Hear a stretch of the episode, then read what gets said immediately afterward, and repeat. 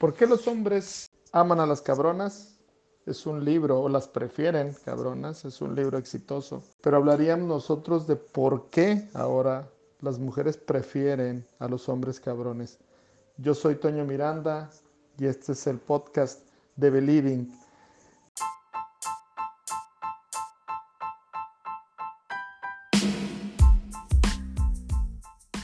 Pudiéramos pensar que como decían antes, que los golpes ingren o las mujeres buscan que las maltraten y entre más las maltraten, están mejor. Eso es totalmente falso. A nadie le va a gustar que lo maltraten, ni a nadie le va a gustar la mala vida. Hay una parte de la relación de pareja en donde las mujeres culturalmente han aprendido a que un hombre resuelto, a que un hombre capaz, que un hombre inteligente, seductor, coqueto, eh, un hombre que resuelve todo, que se descompone el coche y sale inmediatamente a componerlo, un hombre que paga la cuenta, un hombre que le cae bien a su familia y a sus amigas, un hombre que es buen bailador, que tiene éxito, que tiene dinero y es reconocido, es un hombre maravilloso.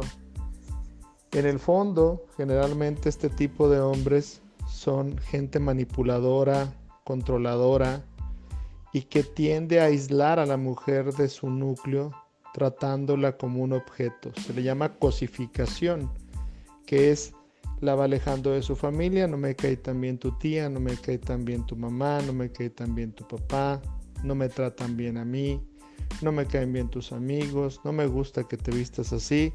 Todo es en función de querer y todo es en función de amar. ¿Cuántas mujeres no hemos escuchado que dicen esto no lo queremos, esto yo no lo voy a permitir?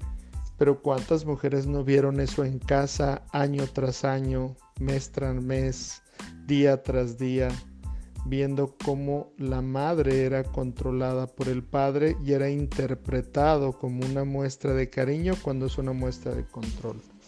¿De dónde viene todo esto? ¿De dónde aparece todo esto?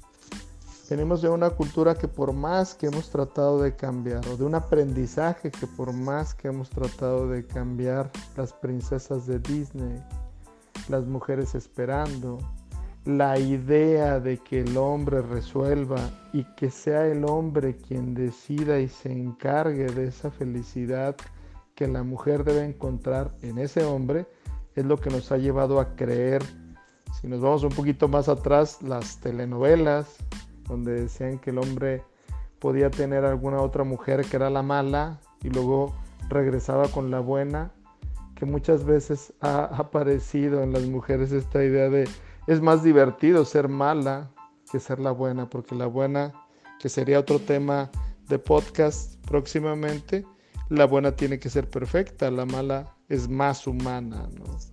Pero finalmente lo que estamos buscando entender desde el aspecto psicológico, tratar de analizar el aspecto psicológico de esta situación es que finalmente la mujer está construida para buscar en el hombre la felicidad. Está construida a través de las dinámicas sociales, a través de las dinámicas de la familia, de los mandatos y las expectativas. Se es mujer si se es madre, se es mujer si se tiene un buen hombre.